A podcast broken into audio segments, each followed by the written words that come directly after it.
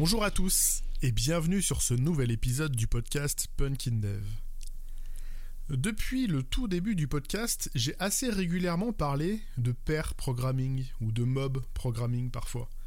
Mais j'ai encore jamais défini de quoi je parlais. Il est grand temps de combler ce manque. Commençons par le pair programming. Tout est indiqué dans le nom. Le pair programming, ça consiste à attaquer un problème à deux cerveaux plutôt qu'un seul. J'ai longtemps expérimenté cette façon de travailler plutôt en coding dojo, sur des katas. Et dans cette circonstance, c'est assez intéressant, sur plein de points de vue. Déjà, ben, quand on rencontre une communauté qu'on connaît pas trop bien, qu'on découvre le concept de kata, de dojo, et eh ben en pair, on se retrouve pas tout seul comme un gland. Le pair, ça va permettre de créer un accueil au sein de la communauté, tout autant qu'une introduction aux tenants et aboutissants de la séance. Ensuite, le pair, ça permet à souhait d'expérimenter des choses qu'on ne peut pas faire au quotidien, comme euh, essayer un nouveau langage, un nouvel environnement. Dans ce genre de contexte, en coding dojo, il y aura toujours quelqu'un qui sera ravi d'avoir l'occasion de prouver que son environnement et son langage sont bien meilleurs que le vôtre. C'est plutôt sympa. Et personnellement, ces sessions m'ont beaucoup appris.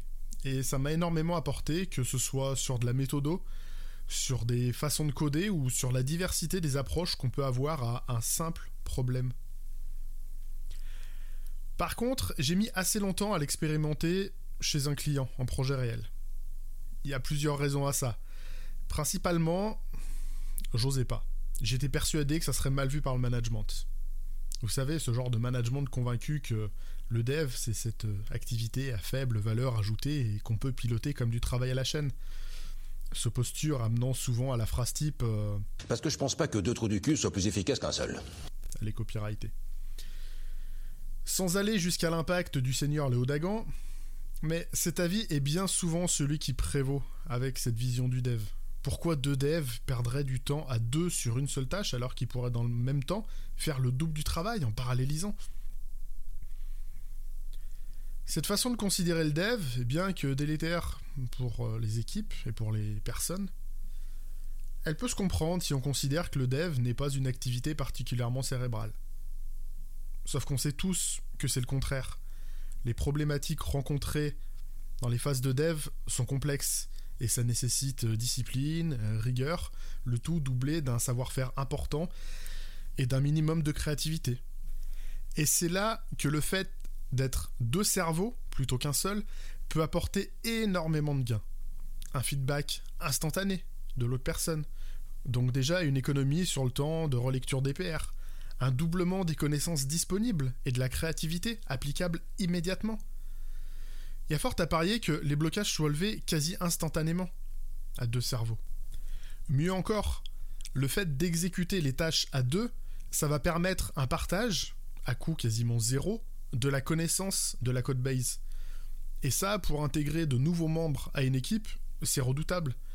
Fini les accueils abominables à coup de Tiens, tu vas corriger ces petits bugs pour te faire la main et rentrer dans le code. Au final, la qualité de tout ce qui sera produit en paire sera forcément meilleure, pour toutes les raisons que je viens d'évoquer. Allez, un petit bémol tout de même, parce qu'il faut essayer de rester un peu objectif. Pour ne pas donner trop de grains à moudre à votre hiérarchie frileuse, il va y avoir quelques bases, quelques règles à respecter. Vous codez 100% de la feature pendant que votre père vous regarde? Nope. Vous regardez votre père toute la matinée qui vous demande juste si vous suivez? Toujours pas. Le père est un échange, un travail d'équipe, un travail en binôme, une espèce de symbiose à deux. Le clavier doit régulièrement changer de main, et la personne qui tape le code est celle qui réfléchit le moins. Alors j'ai dit le moins, j'ai pas dit qui ne réfléchit pas du tout. Gardez un minimum de regard critique sur ce qu'on vous propose. Sans ça, le gain sur la relecture de PR euh, n'y sera pas. La personne qui n'a pas le clavier, elle, va diriger les opérations, en tentant au maximum de donner une direction claire à la personne qui code. C'est grâce à ces échanges que va naître la richesse même du pair programming. Un des trucs vraiment à éviter, c'est le type de phrase Euh, passe-moi le clavier, je vais le faire, ça ira plus vite. Si votre idée est difficile à émettre, et plus elle est difficile à émettre, plus il va être crucial qu'elle passe par le filtre d'un cerveau attentif. Il faut absolument arriver à formuler pour que l'autre personne puisse comprendre. Sinon, le père n'a plus d'intérêt. Si c'est prendre le clavier pour dire je fais, regarde, on perd l'essence du concept. Alors, est-ce que ce long plaidoyer sur le pair programming vous a convaincu Ou au moins intéressé un minimum Si c'est le cas, je vous invite vivement à essayer d'imaginer les gains que vous pourriez avoir sur votre projet actuel. Pour rester dans l'actu, on est tous plus ou moins en remote depuis plus d'un an. Et clairement, le remote, ça simplifie pas l'expérience du père. Surtout quand on débute sur la méthodologie. Mais ça reste vraiment envisageable. Alors si maintenant tout ce que j'ai dit, ça vous semble pertinent, on va essayer de faire une petite expérience de pensée. Pendant tout ce temps, j'ai parlé du père, avec deux cerveaux. Et si on essayait de changer le nombre 2 par le nombre n et d'adapter tout ce qu'on a dit avec ce nombre n plutôt que 2 Voici venir le monde du mob programming. Vous êtes convaincu, vous trouvez que vous produisez deux fois mieux à deux?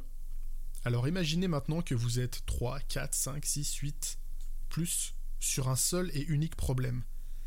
Avec quelle efficacité vous allez pouvoir abattre les problèmes quotidiens? Comme pour le père, mes premières séances de mob programming, elles ont eu lieu en coding dojo. Pendant ces sessions, c'était intéressant, mais j'ai pas trouvé d'avantage drastique par rapport à ce que je pouvais déjà expérimenter en pair. En revanche, ma première tentative sur un projet réel, chez un client, ça a complètement changé ma vision de l'exercice. Commençons par les quelques règles qu'on avait choisi de s'appliquer. Déjà, le clavier doit changer de main à peu près toutes les 5 minutes. C'est variable, mais nous on avait choisi 5 minutes. Ensuite, celui qui a le clavier ne décide pas des grandes lignes de la conception et de comment le code va être géré. Il est là en exécutant. Ce sont les autres qui pilotent. Et puis, chacun peut prendre une pause et revenir quand il le souhaite. Le but, c'est pas d'être hyper contraignant et de se mettre la rate au courbouillon. Il faut que ça reste une expérience agréable. Pour notre cas, on avait décidé de passer en mob pour un sujet bien précis, qui s'y prêtait particulièrement.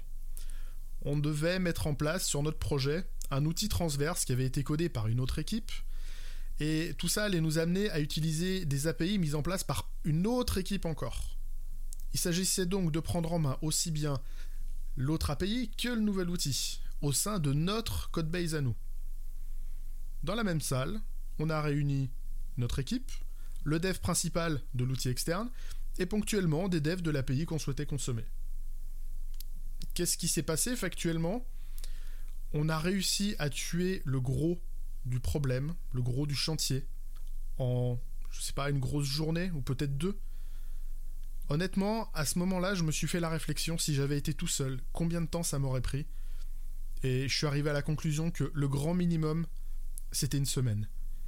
C'est le genre de process où j'allais commencer à avancer, j'ai un blocage, je vais poser des questions, j'attends des réponses, je les ai et je mets en place.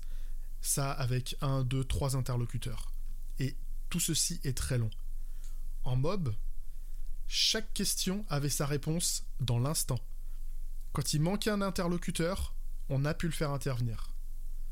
J'ai déjà fait un retour d'expérience euh, sur cette expérience de mob justement, et j'avais alors dit que le mob, c'est comme attaquer les problèmes au bazooka ça avait bien plu aux gens, mais euh, c'est vraiment ça. Le moindre problème se fait exploser en direct. Tous les sachants sont sur place pour répondre. Parmi les effets de bord plutôt appréciables, déjà, pas de PR.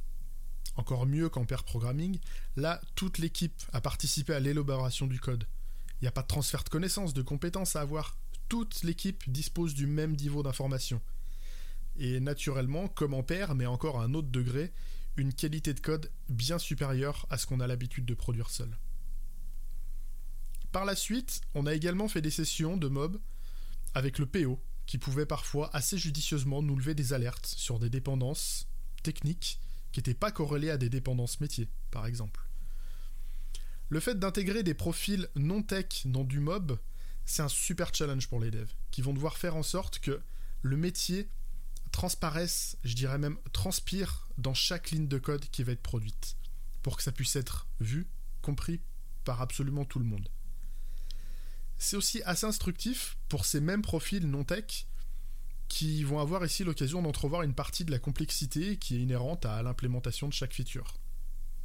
Alors évidemment, ces personnes, elles n'auront pas tout intérêt à rester quand on va attaquer des briques purement tech, comme je sais pas, de l'écriture en base de données, du traitement réseau, des choses comme ça.